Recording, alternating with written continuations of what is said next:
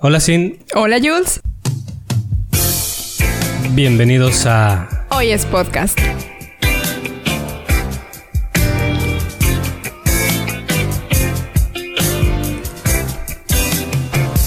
Hola, hola, ¿cómo andamos el día de hoy? Bien Bien, a gusto como siempre, empezando un octavo episodio. Así es. Ya vamos Octavo episodio, bravo, bravo, bravo, bravo. Sí, ya, ya, merita.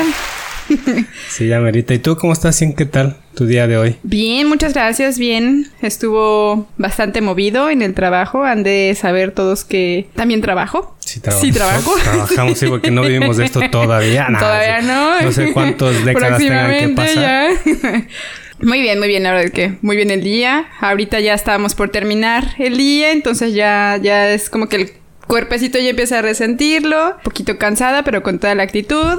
En ya los ojitos ya como que ya empiezan a, a necesitar gotitas, ya empiezan, ya empezamos como con, ya se están preparando más que nada, Ya ¿no? Para a tener descanso. arenita en los ojos. Así es. ¿Y usas, usas lentes para la computadora? No, mal hecho, pero no, no uso lentes para proteger mis Yo ojitos. creo que deberías de usar lentes. Sí. Qué bueno que hablamos de lentes y de vista cansada porque el día de hoy vamos a tocar un tema muy interesante y vamos a hablar de la salud en la vista de todos los seres humanos. Así es. Para eso tenemos un invitado especial que nos va a compartir toda su experiencia y todo su conocimiento acerca de la salud en los ojos. Exactamente. Bienvenido. Bienvenido Luis. Gracias, gracias por, por acompañarnos, por venir, por grabar con nosotros y por favor preséntate, cuéntanos acerca de ti. Hola, ¿qué tal chicos? Gracias por invitarme. Mi nombre es este, Luis Ángel Arevalo López. Soy licenciado en optometría, graduado de el SIXUMA. Por si se preguntan qué significa, Sí. es la Centro Interdisciplinario de Ciencias de la Salud de Unidad Milpal. Ok. Ah, so, Una escuela afiliada al Instituto Politécnico Nacional. Ah, ok. También la menos conocida. La- el único egresado fui yo. Me Fue la única generación de esa me- escuela. Me titulé con honores. Nada, súper. El tema pues de hoy es hablar sobre la optometría, la salud visual. Creo que todos tenemos una muchas dudas con respecto a este tema. Sí, sobre todo que pues la vista en, el- en los seres humanos es una de las cosas más importantes, ¿no? De, de- de- en la salud de las personas. Y la verdad que ustedes juegan un papel muy importante, ¿eh? muy crucial en, en todo ese tipo de temas. Sobre todo en la detección y corrección de, de todo ese tipo de cosas, ¿no, Luis? Así es. De hecho, los, los optometristas somos en la primera línea de detección de enfermedades a nivel visual, pero yo creo que antes de empezar, creo que debemos de definir realmente que, primero, qué es un optometrista. claro. Muy bien. Por favor. Bueno, un optometrista es un profesional que ha estudiado la carrera de optometría, la licenciatura en optometría, que es una rama de la salud que se encarga de la visión y de lo que es prevención de patologías, detección de enfermedades este, de manera temprana. También tenemos algo de injerencia en lo que es terapia visual, Ok. Que es algo que todavía no se conoce mucho realmente. Yo creo que cuando hablamos de un optometrista, lo primero en lo que pensamos, ah, es el que pone lentes. Ajá. Es el Y que hasta ahí, ¿no? ajá. Como que, ajá. No, no nos vamos a más, es como de, ah, pues entré a la óptica y llegó alguien, me dijo, siéntate, ve, vas a ver una figurita, y me dijo, ay, cómprate estos lentes y hasta ahí. Pero la verdad es que hay un trasfondo todavía más extenso. También nosotros trabajamos muy de la mano con los oftalmólogos. Ok. Creo que también algo que es interesante para hablar es de que la diferencia entre un oftalmólogo y un optometrista es de que el oftalmólogo primero estudió la carrera de medicina y después hace una especialidad que es ya la oftalmología. Mm, ok, ok. Ok. Yo como tal optometrista es como de eh, terminé la preparatoria y directamente entrar a la carrera de optometría. Ya en el campo laboral yo creo que la mayor diferencia entre uno y otro es de que el oftalmólogo va más encargado en cuanto a las enfermedades y el optometrista es como el, la línea preventiva. Y aparte de que también el oftalmólogo puede operar y nosotros como tal no. Pero sí podemos asistir. O sea, el optometrista sí tiene un rango amplio laboralmente hablando. O sea, no nos quedamos solamente en el... eh, me venían los lentes. O sea, también tenemos injerencia en el apoyar al oftalmólogo. Sí tenemos como una mayor preparación en donde hacemos la carrera y después hacemos un servicio social, pero pues bueno, ya depende de la suerte porque se hace como una distribución de áreas a las cuales puedes ir a hacer servicio. Te puede tocar un hospital, te puede tocar un centro de salud, te puede tocar eh, hacerlo en tu propia escuela. Ok.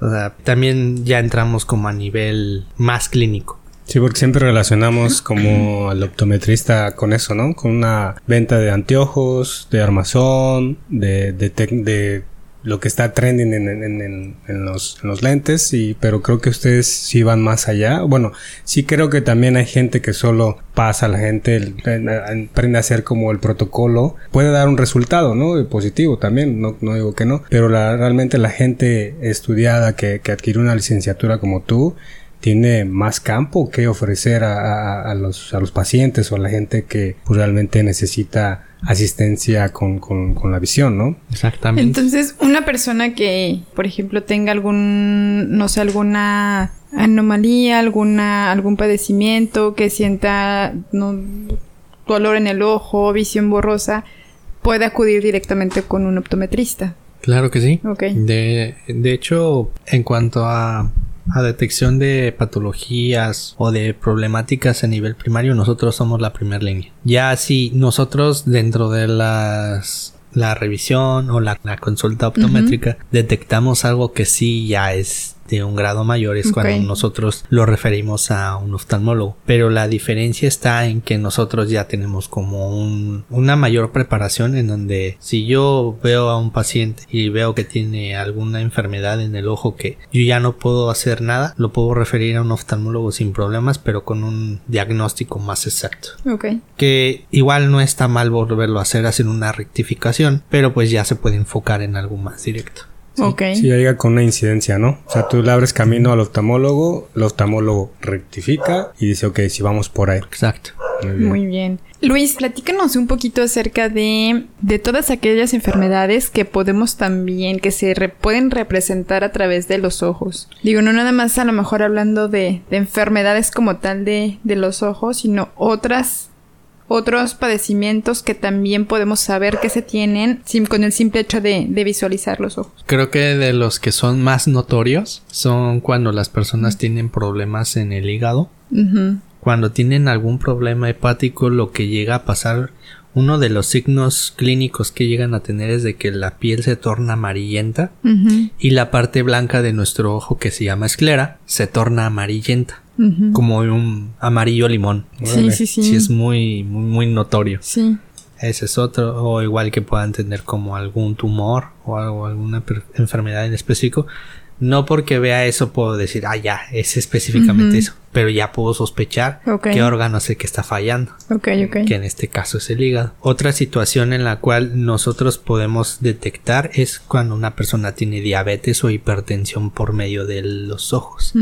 Aquí es- hacemos un estudio en específico que se le llama fondo de ojo. ¿Qué es el fondo de ojo? Nosotros en la consulta lo llevamos un poquito más allá de lo habitual. Uno está acostumbrado a que llega al consultorio, te paran, te ponen en una silla, estás frente a una cartilla que tiene varias letritas y te dicen, ok, ves esas letras de allá, me vas a decir hasta dónde lo alcanzas a ver y me dan algo para taparme un ojo Sí. y después me dicen, tápate el otro ojo. Nosotros vamos más allá de eso. Muchos subes- subestimamos como que me hicieron leer esas letras, pero ¿y eso qué tiene que ver? Desde el momento en el que nosotros hacemos ese tipo de estudio que se llama agudeza visual, podemos ir detectando varias cosas. Podemos darnos cuenta si la persona realmente tiene una dificultad visual o puede tener algún problema de comunicación, puede tener este alguna alteración en cuanto a la percepción de lo que realmente está viendo. Podemos saber si es una persona que no se sabe las letras o no se sabe los números y hay varios tipos de agudeza visual que se pueden hacer para cada persona. ¿Qué llegaría a pasar si te cae una persona que no, que es este sorda? ¿Cómo le haces ahí? Para explicarle. Ahí es como que entran los verdaderos retos en una consulta. O sea, sí hay varias este, dinámicas en las que tú puedes hacer uso para poder realizar ese estudio. Cuando es una persona que es sordomuda, ah, bueno, si el familiar te dice, oye, que él no te va a escuchar, ah, pues puedo preparar un pequeño cartelito en donde le doy las instrucciones. Ok, el estudio se trata de esto. Léelo por favor y ya te va a apoyar sin ningún problema. Pero ¿qué pasa si te llega una persona con síndrome de Down? ¿Cómo le haces entender y que te ayude? En mi caso lo que llegaba a ser, y me tocó un caso muy chistoso, era un chico de más o menos unos 18 años, tenía un tipo de síndrome de Down pues ya avanzado en donde tenía pues enfermedades pulmonares, mm. ya tenía un poquito más de afecciones, pero le encantaban las novelas. Le decía a su mamá, no, tú lo ves y diario no se pierde su novela. Yo lo que hice ahí para, para improvisar y tratar de hacerme de una idea de qué tanta eras qué tanto podía haber, tanto en calidad, cualidad, sacar el celular. ¿Sabes qué? Vamos a ver la novela. No manches. Sí. O sea, al final lo usas un, eh, ocupas un recurso, ¿no? Como para llegar a tus pacientes. Como existe ahorita la, la, gente que no oye, pues un cartelito, ¿no? La gente que tiene un síndrome de Down, pues dices, bueno, cuál es su afición, pues vámonos por ahí, ¿no? Y ahí llama su atención para poder... Que te pues, pueda poner atención. Y al final, pues sacar el, estudio, ¿no? O sea, sacar la, la conclusión de, de, la vista, ¿no? Exacto. Cuando es una persona que no se sabe las letras, se puede cambiar la cartilla por, pues, dibujitos. Puede ser una casa, un círculo, un cuadrado. Y ya tú le vas cambiando. Fíjate cómo son cosas como súper básicas para, tal vez para las personas que pues no pasemos esas eficiencias, pero... Nunca hubiera pensado Sí, yo también, ajá, de cómo tratas a un paciente con ciertas características y que tienes que ayudarlo. No, señor, no le puede, no puede ver las letras, lo siento, pues medio va a ver bien porque medio le entendí y nos entendimos, ¿no? Al final te tienes que asegurar que tu paciente se vaya con el mejor arreglo en sus ojos, ¿no? Cuando una persona tiene miopía, en pocas palabras es de que tiene una muy buena visión para ver de cerca, pero de lejos tiene problemas. Ok. Cuando es una persona que tiene hipermetropía, es lo contrario. Tiene una visión fabulosa para ver de lejos pero de cerca es donde empieza a tener problemas. Lo puede hacer, sí puede ver de cerca, pero se va a cansar muy rápido. Oye Luis, y por ejemplo hay luego, o sea, sí puede pasar de repente que despiertes al otro día y luego traes todo el ojo rojo, bro. ¿Por, ¿por qué será? Cuando llegan a tener como algún derrame. Ajá, como un derrame en el ojo. y que las venitas se marcan mucho. Se marca mucho o está completamente rojo, así parecía que a tu, tu... Como una mancha. Como una alergia roja. o algo así. Ah, ok, por dentro. Como cuando, no sé si eso pasa cuando golpean a alguien, pero... Sí. Pero no sé, por, de la nada tú solo despiertas y ya amaneciste con el derrame, derrame. en el ojo. Es que como tal también pues en el, globo ocular pues llega a ser como un órgano que es un tanto desconocido para mucha gente y pues realmente tenemos muchas estructuras adentro del ojo es un órgano demasiado complejo. A lo que voy con esto es de que también tenemos vasos sanguíneos adentro del ojo. Lo que por lo general llega a pasar cuando se da esa situación es de que la persona pues se acuesta pero como que hace presión en específico en el ojo y los pequeños vasos sanguíneos que son los más externos se revientan, se rompen por la presión y se hace como un pequeño derrame de sangre. Pero no pasa a mayores, ¿no? Nada más es como... En algunos casos puede que no sea nada, pero también ahí es donde entramos como en una cuestión importante que es que tenemos que ir a consulta también. Ahí, ahí en esa situación, ¿a dónde tendría que ir a consulta? ¿Con el oftalmólogo? O? Pues puedes, eh, puedes ir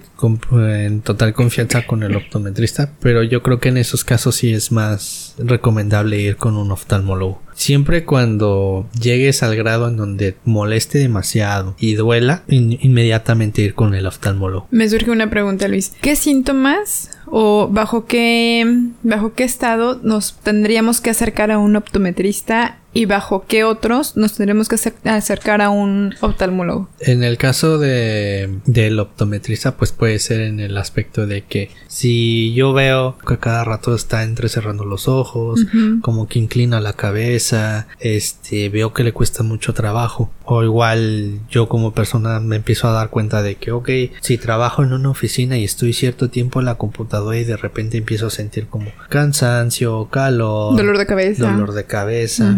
O sea, ahí nos podemos ir refiriendo más a un optometrista. ok. Porque ahí ya podemos inferir más de que tengo como algún problema visual. O igual eh, en el aspecto de que, ok, en mi trabajo estoy como que mucho tiempo afuera y hay mucho aire y mucha tierra y todo eso me empieza a molestar los ojos. Igual por eso es importante también el uso de sol, de lentes de sol. Claro que ¿Verdad? sí. No nada más es por la cuestión de, ay, me, me molesta un poco el sol, es para que no me refleje tanto, no. O sea, si es parte de una protección que debemos tener para, para los ojos, eh, necesitamos unos, unos lentes de preferencia que bloqueen el 90, del 99 al 100% de radiación de filtros UVA y filtros.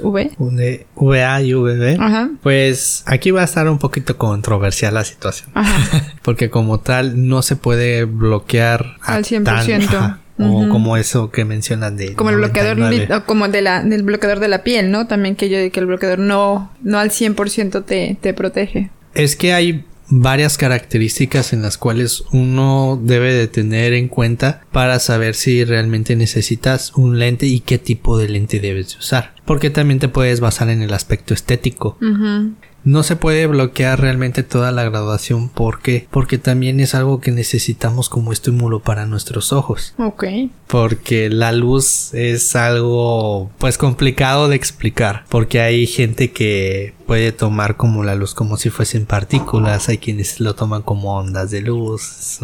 Pero al final de cuentas, eh, una de las características que entran en lo que es la luz es el brillo y la radiación como tal. La cuestión de la radiación pues es como que todo lo que tiene que ver en la de transmisión de energía, como lo que es de que puede dar como que algo de calor, la intensidad de la luz y el brillo como tal pues tiene que ver como que tanto alumbra esa luz, por así decirlo. Y también hay varios tipos de lentes que se pueden utilizar. El color verde lo que tiene como característica es de que es uno de los colores que mejor protegen ante la intensidad de la luz. Ok. Lo que llega a pasar en específico cuando, como aquí en Cabo que estamos pues, realmente cerca de muchas playas, es de que la luz solar, o sea, sí puede penetrar lo que es el agua, pero también parte de esa luz que entra se refleja.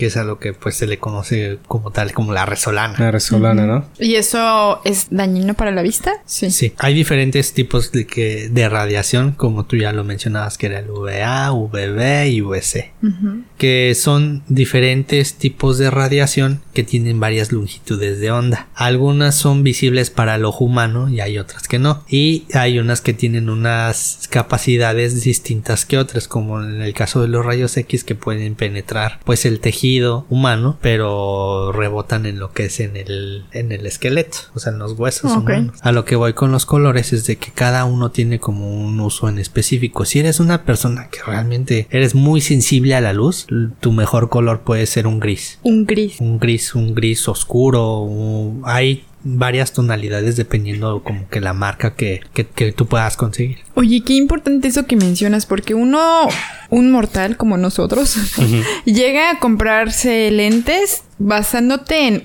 cómo se me ven. ¿no? Basándote en el armazón, en, en los que más me gustan. Nunca pensamos, bueno, al menos yo nunca me he puesto a pensar en realidad, nunca, nunca me he detenido como en verdad saber qué es lo que necesita mi vista. Está padre, sí, el, el, armazón bonito, todo, pero más allá es, la función principal es cubrirme del sol. En verdad tengo unos lentes que, que, que, me están protegiendo del sol, que mi tipo de vista, tengo unos lentes que me van a ayudar a mi tipo de vista en realidad, es más que nada eso, ¿no? Comentas, no sabía, por ejemplo, o sea, yo sí he visto lentes que son de diferentes tonalidades, pero nunca, no sabía que era para, para por ejemplo, el mar, ajá, exactamente, ¿no? Con, con bajo ciertas circunstancias. El, en el caso del color gris, pues es de que pues, realmente vas a salir en un día súper soleado y no vas a tener ningún problema. Tú lo vas a ver como un día nublado. Uh -huh. Ya depende como del tipo de, de, tecnología que se esté utilizando en ese tipo de lente. El color verde también llega a ser un color que es demasiado, que sí te protege bastante también con la intensidad de la luz. Y de hecho ese color es muy utilizado por deportistas que hacen snowboarding, surf, pescadores. O sea, Ay, son... Claro en la nieve también ha habido casos en, de gente que hace snowboarding pero que no tienen una protección adecuada y por el reflejo de la luz en la nieve se han llegado quema, a quemar los ojos. No. Mentes. Ahí es donde entra como la cualidad de la radiación de la luz y la intensidad. Ok. En donde pues o sea, no solamente es como el puro brillo, sino que también transmite energía que es calor. Uh, entra y este, se wow. llegan a, lle- a llevar una buena quemadura. Ok, ok. También está lo que es el color café, que es mi favorito. ¿Para qué nos ayudes? Porque se ve bien. Porque sí, me veo más Me- guapo me va con mi, guapo. mi rostro. Me va- me, va perfecto. con mi tono bronceado de cabo. y Sí.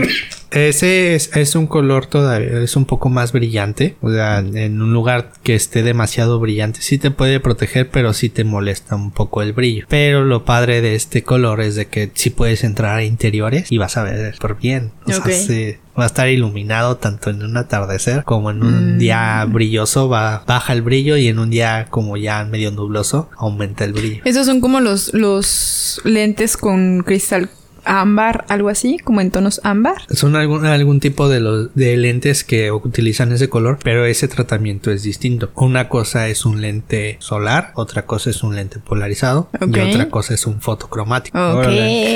Y ahora que estás mencionando esto, lo tipo de, de lente y los colores, para uno que está en, en oficina y que pasaba y, y que pasamos mucho tiempo enfrente de una computadora, ¿cuáles son los, los lentes más recomendables? En este caso, pues lo más recomendable es que puedan utilizar un lente que tenga un antirreflejante. ¿Y solo existe, solo existe un tipo de antirreflejante o hay de diferentes niveles también? Pues hay, hay de distintos tipos y de distintos niveles, como tú dices. Ajá. Hay distintas marcas. Hay unas que son, pueden ser como más accesibles y hay otras que sí son más caras. Pero por eh, conocimiento, al menos aquí en Latinoamérica, hay tres marcas que son como fuertes. Cuatro. Pero en sí las que están como más por delante de las demás es una marca que se llama Carl Zeiss y la otra se llama Essilor. Cada una de ellas, pues la tecnología que manejan, los tipos de antirreflejantes que meten, son bastante buenos. Ok. Pero la verdad es que sí son bastante, Caros. bastante costosos. Ok. Ah, ok, ok, ok. Que eso, ¿en qué, me, ¿en qué me ayuda a mí un antirreflejante, vaya? ¿Qué es lo que llega a pasar cuando tienen un sola, solamente un lente blanco? Es de que los reflejos van a ser excesivos. Ok. Y si tú sales a un día soleado, tienes un lente blanco y tienes Mm. una graduación un tanto elevada, O sea, eh, hace como efecto lupa o algo así, el lente. Ujú, En donde pues la luz se refleja Oh y pum, gosh. te empiezas a, a deslumbrar Ajá. bastante. Entonces, lo mínimo, lo mínimo es pedir un antirreflejante. Sí. O sea, mínimo. Pues últimamente se ha llegado como al punto en donde se menciona que eh, los antirreflejantes ya tienen como una protección casi igual a un polarizado. Pero pues yo la verdad en cuanto a las características de aquí en cabo, yo preferiría que mejor usaran un polarizado. Oye Luis, cuéntanos, háblanos acerca de las gotas de manzanilla, bro. Yo veo muchos amigos, compañeros que las usan como, pues como para aliviar un poquito el cansancio, tal vez, o para Infecciones, ¿no? También es- infecciones. es... Me acuerdo que tradicionalmente a veces la abuelita decía si traías un derrame en el ojo o algo así, era con un Lávate con lávate con manzanilla. manzanilla. Ponte un sobre, ¿no? Así, un tecito de manzanilla Sí. y ahí, ajá. ¿Qué, qué nos cuentas de eso? O sea, si ayuda o no ayuda, un poco, no es recomendable. No ayuda. No ayuda, de plano, No. todo es mental. Realmente.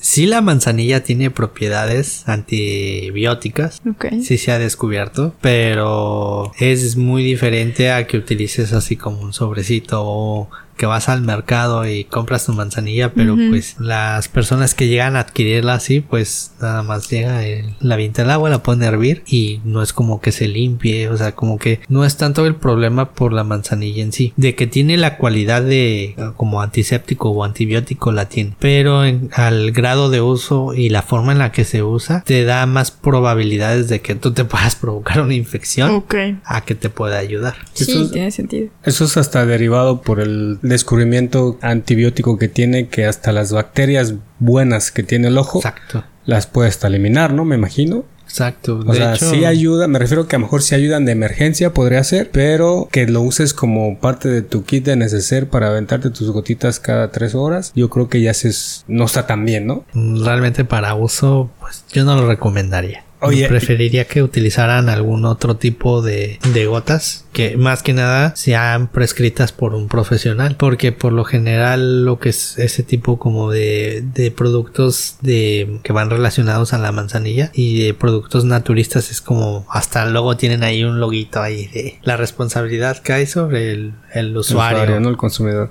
Ajá. La, una de las cosas más, o sea, todo es importante en el cuerpo humano, ¿no? Pero la vista, ¿quién no quisiera, quién quisiera dejar de ver? ¿No? Pues nadie. Y le ponemos poca atención realmente a esa salud visual, que hacemos procedimientos o nos tallamos los, los ojos constantemente y no cuidamos nuestra vista como deberíamos. Creo que si la gente ha perdido la visión gradualmente, también ha sido en gran parte por nuestros malos hábitos y porque no vamos como al dentista, como no vamos como al, a, otro, otro, otro lado, porque siempre esperamos a que llegue la urgencia a ir. Esa es la mala costumbre a veces del ser humano. Pero sí, ¿qué, gotas puedo recomendar que digas? Esto es de, de, libre uso, o sea, sí lo pueden hacer, no, no ocupas a un optometrista o un oftalmólogo a que te las recomiende. ¿Tú cuáles recomendarías? Pues yo creo que va más relacionado en cuanto a, a qué es lo que necesitas. Porque como tal, sí podrías utilizar como gotas lubricantes, pero al final de cuentas termina siendo un medicamento. Aunque te digan así como de, ok, es de libre uso, pero al final de cuentas estás utilizando algún tipo de sustancia. algo que no un, un tanto ajeno a tu cuerpo que puede reaccionar de alguna o de otra forma. ¿A qué voy con esto? Hay unas gotas que por lo general general se mandan y pues no es tanto como que sea malo, pero que a la larga puede tener como algún efecto. La más común y que creo que todos conocemos que es la hipromelosa. La hipromelosa pues sí funciona bien como una lágrima artificial para protegerte, para lubricar y todo eso, pero a la larga tiene un efecto como astringente por así decirlo. ya en vez de ayudarte a lubricarte empieza a arder, pero es porque ya es Tan tanto uso. Hay casos en donde sí hay gente que pues ya se tiene que volver dependiente de un lubricante. Hay quienes pueden utilizar tanto gotas como gel, pero son como casos en específico en donde ya tienen algo llamado ojo seco, ya sea por una circunstancia u otra porque tienen algún tipo de síndrome. Sí, sí es cierto porque conozco gente que es como que ya se lo traen en en la bolsa, ¿no? Ya es parte de, de como que, ay, como que me arden un poco los ojos, y chin, las gotitas, y las gotitas, entonces no está bien, no está bien entonces que, que a la menor, eh, pues no sé, a la, menor incomodidad, pues ya, aplicar las gotas entonces. Pues sí, es que la verdad es, para, hasta para gotas lubricantes hay pruebas en específico para saber qué gota es la indicada para ti. Para tu ojo, ¿no? Exacto, en donde se evalúa tanto la calidad de tu lágrima, cuánta, cuánta cantidad de lágrima secreta tu ojo calidad, cantidad. Es lo que por lo general se llega a evaluar. Oye, y es verdad de que si uno se talla los ojos constantemente y con fuerza, tal vez, luego lo hacemos de hasta de niños o... Hasta veces eh, estrellitas. Que, exactamente, te terminas de tallar y hasta estrellitas, ¿ves? Ah. Que se pueda deformar como el, la esfera del ojo. Sí, de hecho, este, ahí eso puede ir relacionado a varias enfermedades, pero por lo general a la que más se le da relación en cuanto a hacer esos tallados es en primera el astigmatismo como en nivel primario y el ya nivel ya un poco más grave por así decirlo se ve relacionado al queratocono o a algo llamado degeneración marginal pelúcida. Pero pues va más al astigmatismo y al, y al queratocono. ¿qué es lo que pasa si yo sigo así me sigo tallando me sigo tallando me sigo tallando. En primera lo que voy a estar provocando es de que me voy a si no utilizaba lentes en un futuro los voy a empezar a utilizar porque lo que estoy haciendo es de que hago presión con los párpados y empiezo a tallar y empiezo a alterar la forma de algo llamado córnea. Lo que es la córnea como tal es como la, la parte frontal del ojo. Es como una capa transparente que tenemos enfrente del ojo, en donde a pesar de ser transparente tiene muchas terminaciones nerviosas como unos pequeños vellitos pero microscópicos. Ok. En donde si a ti te cae algo así en el ojo, apenas si lo va a rozar y lo sientes. Es por eso que el ojo es tan sensible y tenemos también como protección lo que son los párpados y las pestañas. Este son como pequeñas barreras que se van dando para protegernos de todos esos agentes externos. Yo al hacer este tallado, lo que es esto de aquí, que se ve como un pequeño montículo, se va deformando, se va deformando, se va deformando. Y como es una capa transparente que me ayuda que al momento de que entra la luz la va direccionando. Si yo la estoy deformando, estoy alterando esa función, lo cual ya no lo, lo va a hacer de manera correcta y ahí es donde ya voy a empezar a necesitar utilizar lentes. Y como segunda, como segundo este, alteración que llega a ser, como tiene esos pequeños nerviositos cuando yo insisto e insisto e insisto, bajo la sensibilidad de esa córnea. ¿Y en qué va a derivar? También te puede derivar también como en un ojito seco. Mm, Órale. Todo está relacionado. Es que Sí, es- es- es un sistema bastante complejo que hasta en esa sensibilidad que tenemos en esta estructura, cuando tú, tú cada vez que parpadeas, esa sensación de que pasa el párpado en tu córnea es lo que hace que se active también tu glándula lagrimal y saca lágrima Ok. y lubrica tu ojito. Mm. Si se baja esa sensibilidad, ese estímulo, aunque tus párpados hagan esto, pum, pum, pum, tu Ya córnea no ya no lo siente y ya no va a sacar. Ok. O disminuye esa cantidad porque dices, ah, ok, ya ya no, como que ya no me está estimulando tanto y por lo tanto ya se vuelve como un poquito flojo y se va haciendo como que a la larga y ya empiezan con el problema de ojo seco. Oye Luis, y cambiando un poquito de tema eh, hacia los cuidados que debemos de tener, nosotras como mujeres es común que, que de repente nos vayamos a dormir con maquillaje. ¿Qué tanto afecta esto al ojo? Dormirse con, con rímel. Pues más que nada lo que puedes propiciar ahí es de que también te pueda dar una infección.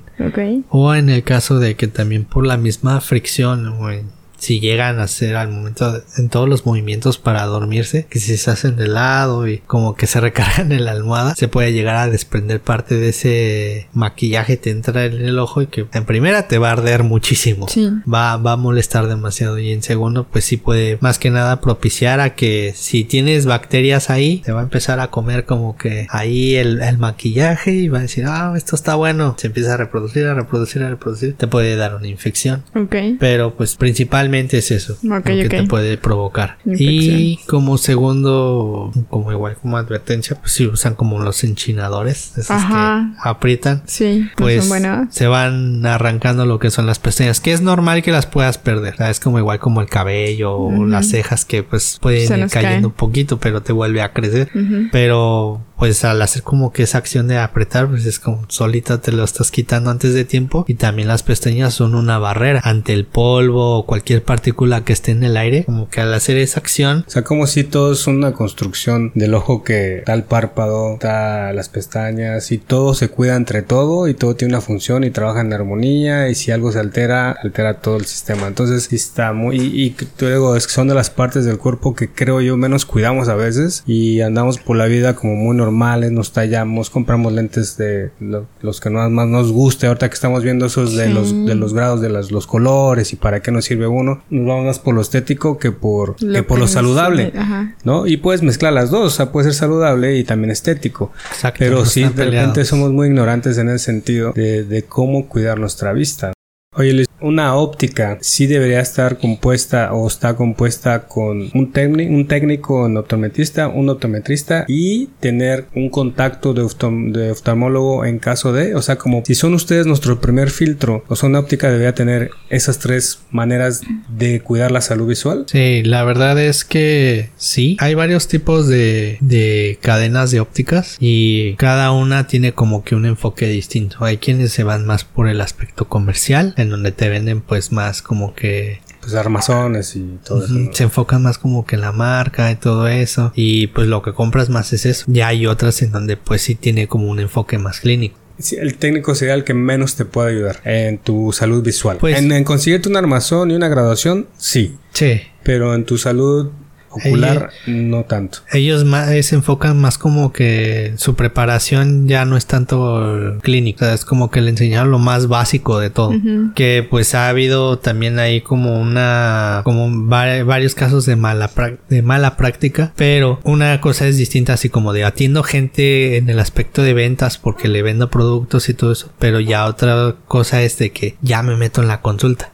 Oye Luis, y es, yo creo que ya para concluir entonces, tres cosas breves que, que recomendarías a la gente para el cuidado de sus ojos, prevención y atención a sus ojitos. Uh, bueno, para decirlo en tres estaría un poquito corto, pero voy a tratar de hacerlo rápido. Ajá. Eh, hay una, hay un pequeño tip que le llamamos el 20-20-20. Ujú. 20 minutos que estoy en la computadora, 20 minutos en donde voy a hacer un descanso, 20 minutos en donde me voy a salir al exterior. Porque cuando yo estoy viendo de cerca estoy como que estimulando mucho mi, forzando a mi vista a ver de cerca. Ajá. Hay algo en que todos hacemos y que no somos conscientes, en donde cuando ya estás muy cansado, por lo general lo que hacen tus ojitos es se mueven como hacia el centro, pero va a haber un punto en donde un ojito va a hacer esto, se va, se va a regresar Va- a, va a desviar la- se va a desviar y solamente vas a La trabajar con un hacia, ojo. hacia otro lado. Por eso e- es ese 20-20-20. También algo importante.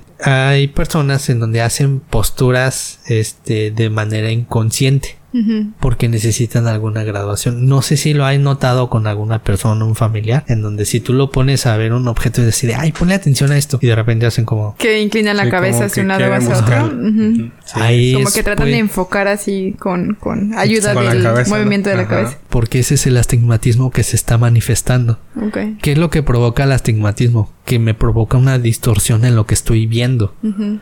Pero Oye. ahí es donde empiezan con los problemas. O sea, y ahí el, lo visual te afecta la postura. O sea, Cañón. todo va de la mano. Oye, entonces el primer tip Ajá. es el 20-20-20. Segundo tip. Ejercicio. Se- por lo general se les recomienda, este va más para los niños, que hagan actividad física, porque algo que se está dando es una epidemia de miopía. ¿Por qué? Porque los papás eh, les dan como que mucho la facilidad de poder usar el celular, Claro. poder usar tablet, poder usar computadora.